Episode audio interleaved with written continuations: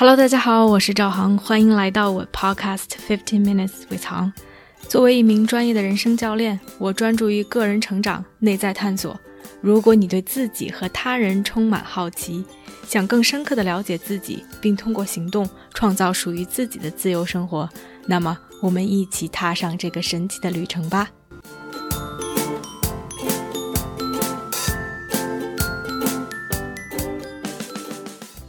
Hello，大家好，欢迎来到这期的 Podcast。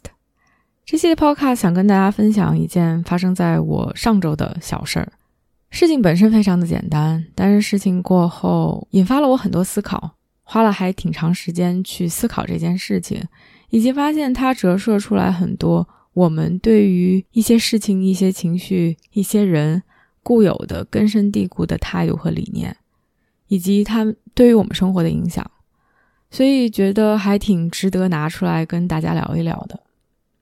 事情的起因其实就是因为我跟我老公要搬走，八月份要开始去流浪，所以就跟房东说我们要搬走这件事情。然后房东就安排经纪把现在租的房子贴出去，于是陆陆续续的有人来看房。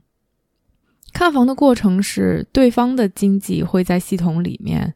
Propose 一个时间，他们会说我们这一天几点到几点想来看房，我需要进到系统里面去同意、去批准，或者是去拒绝，或者是去再给一个另外的时间。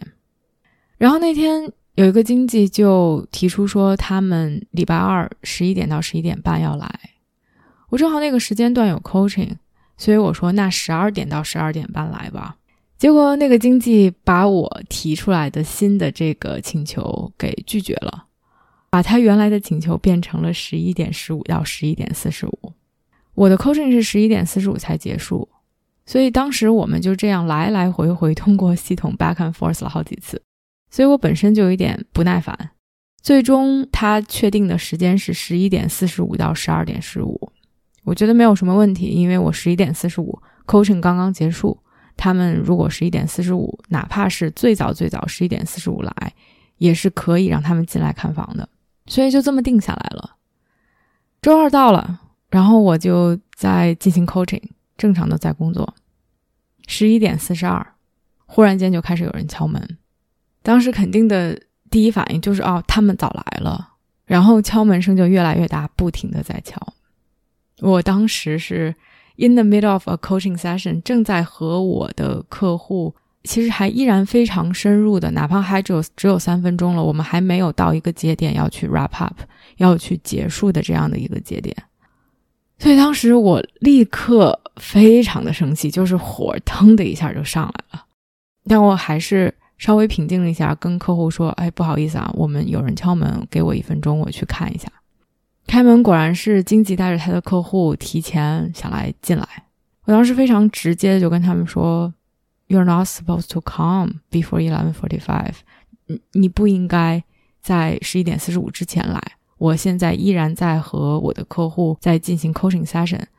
十一点四十五之后再过来。”然后我就把门关上了。然后我回去跟客户说了一声，道了个歉，然后就把 coaching session 给做完，就结束了。后来十一点四十五，他们过来，然后来看房。他们并没有特别的去道歉，只是轻描淡写的说了一句：“哦，刚才不好意思啊。”我不知道是不是因为我非常的直接，让他们觉得很意外。但当时我依然非常的生气。其实我没有过多的说什么，我就坐在那儿，然后他们看了看房，然后就离开了，就结束了。其实就是这件事情，你说它非常的小，是因为我觉得我在那一刻没有无理或者是粗鲁的对待他们。我觉得我做到了可以做到的，在当下那一刻能做到的最好。我还是很平静的、很直接的告诉他们，不这样不行。而且另外，从你说对于我生活的影响来说，这两个人应该我这辈子再也不会见到了。他们无论对我有什么样的评价，或者是他们对我有什么样的批判，其实对于我来说，我一点都不在乎。但是这件事情过去之后，当我没有那么的生气之后，我再去回想，可能第一个我当时问自己的问题就是：Can I handle this better？我是不是可以有做得更好的地方？然后我就陷入了一件觉得非常矛盾的一个情境当中。一方面，我觉得这是我的边界，这是我的 boundary，this is my home，这是我的家，这是我的空间，这是我的时间。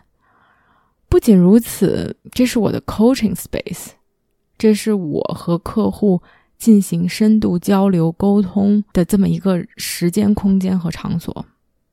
我其实把这个东西看得非常的严重，因为每当我和客户进行一个对话的时候，I'm almost treated as a secret，就是是这样一个神圣的空间。我们在那样一种非常深度的连接的状态中。就好像我走进了一个，我们两个走进了一个泡泡中，然后与世隔绝。我们在谈论着对客户来说非常重要的话题，他们在敞开心扉对我倾诉，然后忽然之间，在没有经过我的同意和允许的情况下，有人来敲门。我觉得这个简直是像在侵略、侵犯。这一片神圣的领土，这样一片神圣的地域一样，所以当然我会生气，当然我会很直接的去跟他们表达：不，你不能进来。我觉得这些是我非常 I firmly believe that，就是我非常坚定的确信的，我自己想要去表达和做的事情。另外一方面，我觉得我非常的理解他们，非常的有同理心。我自己也租过房，我自己也去看过房。可能他们住的比较远，好不容易来到这片地方，希望一天可以能多看几个。正好提前到了，只是三分钟嘛，没有什么大不了的，就进来看看，然后赶赶快看完到下一个地方去。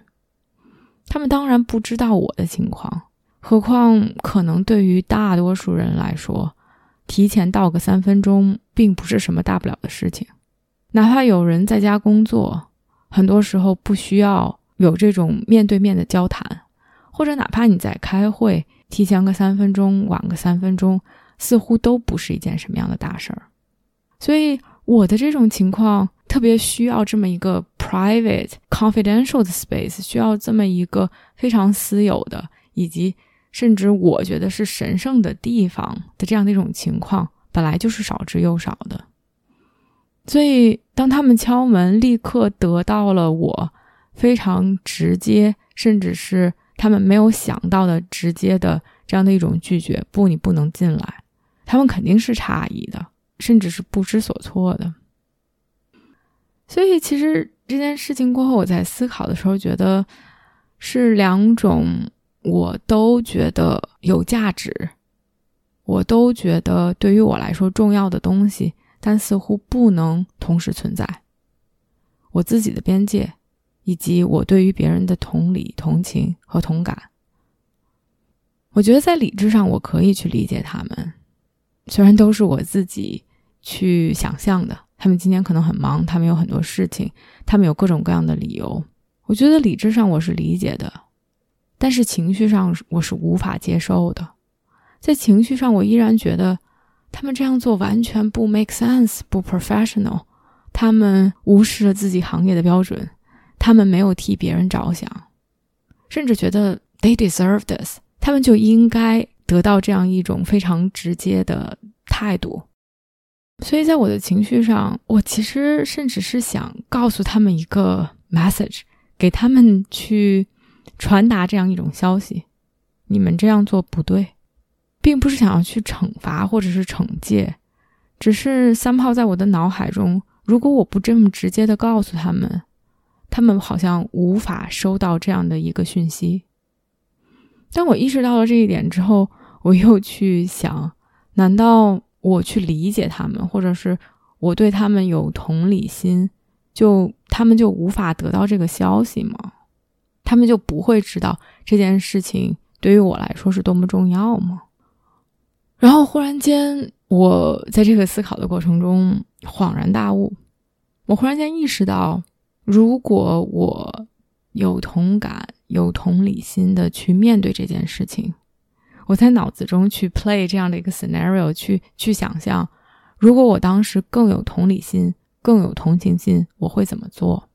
脑子中出现的画面是变得特别的过于柔弱，或者是过于 nice，过于的温和，细声细气的去跟他们说：“啊，不好意思啊，你们不能进来啊，我现在正在和客户还在进行对话，你们过一会儿再来啊，不好意思。”就是 overly apologetic，就过于的去道歉，或者是谦和，或者是温和。而当这个画面出现在我的脑海中，我觉得是非常不舒服的，甚至是觉得我无法接受，我无法接受那样的一个自己，在那样的一个情况下去 play it soft，去温和的、温柔的，甚至是去过于体贴的来处理这个情况。其实，当我想到这一点的时候，我立刻意识到，哦，在我的脑海中，有同理心就是这么一个柔弱的形象。有同理心，似乎给我感觉就是这种温和的水，滋养的、关怀的，甚至是这种像一个 saint，像一个圣人 goddess，就是这种女神的包容的感觉。然而，有边界、有界限，为自己站出来说话，却是 full of rough edges，就是有一个像匕首一样，各种带刺，各种带尖。当然，这两者无法共存，因为这两种情绪都是截然相反的。所以我意识到，可能我问错了自己问题，并不是说有自己的立场和有同情心、同理心是不是能共存，而是说，同情心、同理心难道就意味着要柔软、要柔弱、要失去自己的 rough edges、要失去自己的这种态度？才能达到的吗？然后我觉得不啊，完全不是。我们依然可以去理解，我们依然可以去有同情心、同理心，但是我们在这个同时可以不失去自己的态度，甚至不失去自己的这种强烈的情绪。让我想起 Brené Brown，就是在之前说的《Alice of the Heart》情绪地图那本书里面曾经说过一句话。他说：“We don't need to agree, we need to disagree better。我们不需要同意，我们需要更好的去不同意。”所以，当我意识到这一点之后，我在想，如果 I can do this again, I have a do-over，我可以去重新处理当时的情况，我会做什么不一样的事情？我觉得我依然会非常的直接和非常的坚定的告诉他们。不，你们不能进来。说好的是十一点四十五，我现在不能让你们进来。但是可能做的不一样的是，当他们进来之后，我会去更主动的去解释当时的情景，我的情况，为什么这个对于我来说是重要的，以及为什么对于他们来说，在规定的时间到达别人的家是一件重要的事情。我觉得，如果那是我想去传达给他们的信息，这样做，也许这个信息才能真正的传达到。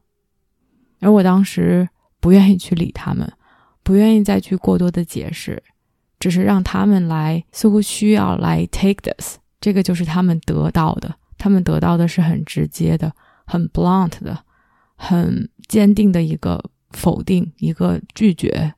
我觉得可能他们不一定能得到。我想传递的信息，这件事情本身其实给我带来的思考就是，我对于 compassion，对于这种有同理心的理解，存在着多么大的一种误区。因为在我的脑海中，好像同理心就是这样的一种充满 nurturing 关怀的、包容的、温和的这样的一种态度，而在现实生活中。同理心不一定是这样的，而由此，其实我也去思考，在太多的生活时间的节点，我们有这样的一种固有思维，不管是因为我们过去的经历、父母、老师、所有的权威告诉我们什么东西就应该是什么样子的，或者是社会告诉我们什么东西就应该是什么样子的，到现在。都不用别人去告诉我们，翻开手机，似乎所有的新闻、所有的宣传，我们听到太多太多的声音，什么东西就应该是什么样子的。不管是这种白幼瘦的单一审美也好，或者是金钱、成功，他们的意义、他们的意思也好，再到这些可能比较 subtle、比较细小的、比较细微的不同情绪之间的差别。我的例子之中是关于同理心，还有其他的生气、伤心、难过。我们对于这些其实都有着各种各样的刻板印象。似乎生气就和暴力相连接，或者难受就一定要哭。这也让我想起来很多客户在 session 中提到的他们的纠结。有一些人失去了自己的挚爱，他们觉得自己在 grieve，自己在缅怀他们的时候，就应该起不来床，就应该痛不欲生，就应该没有办法去享受自己的生活。甚至哪怕当他们开始慢慢的调节，开始慢慢的回归生活的正轨上的时候，开始出去，开始去见其他人，开始去见朋友的时候，会觉得他们不应该这样做，或者是害怕被别人去指责。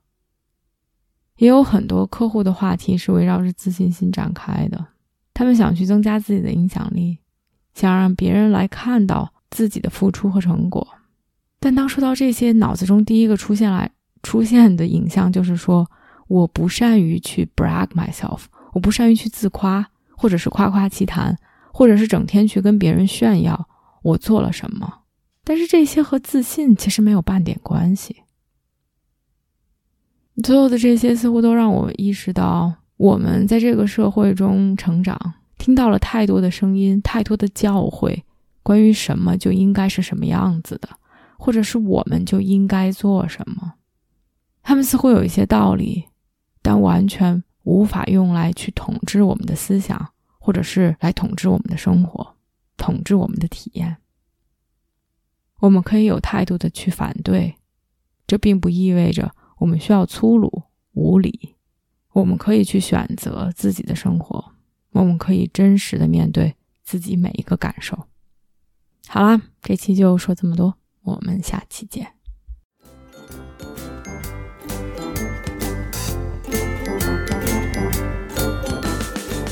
我相信每个人的智慧和力量。如果我们可以把内在的探索转化为行动，这个世界就会变成一个更美好的地方。感谢大家的收听。如果你喜欢我的节目，欢迎点赞、评论，并分享给身边的一个朋友。Have a nice day.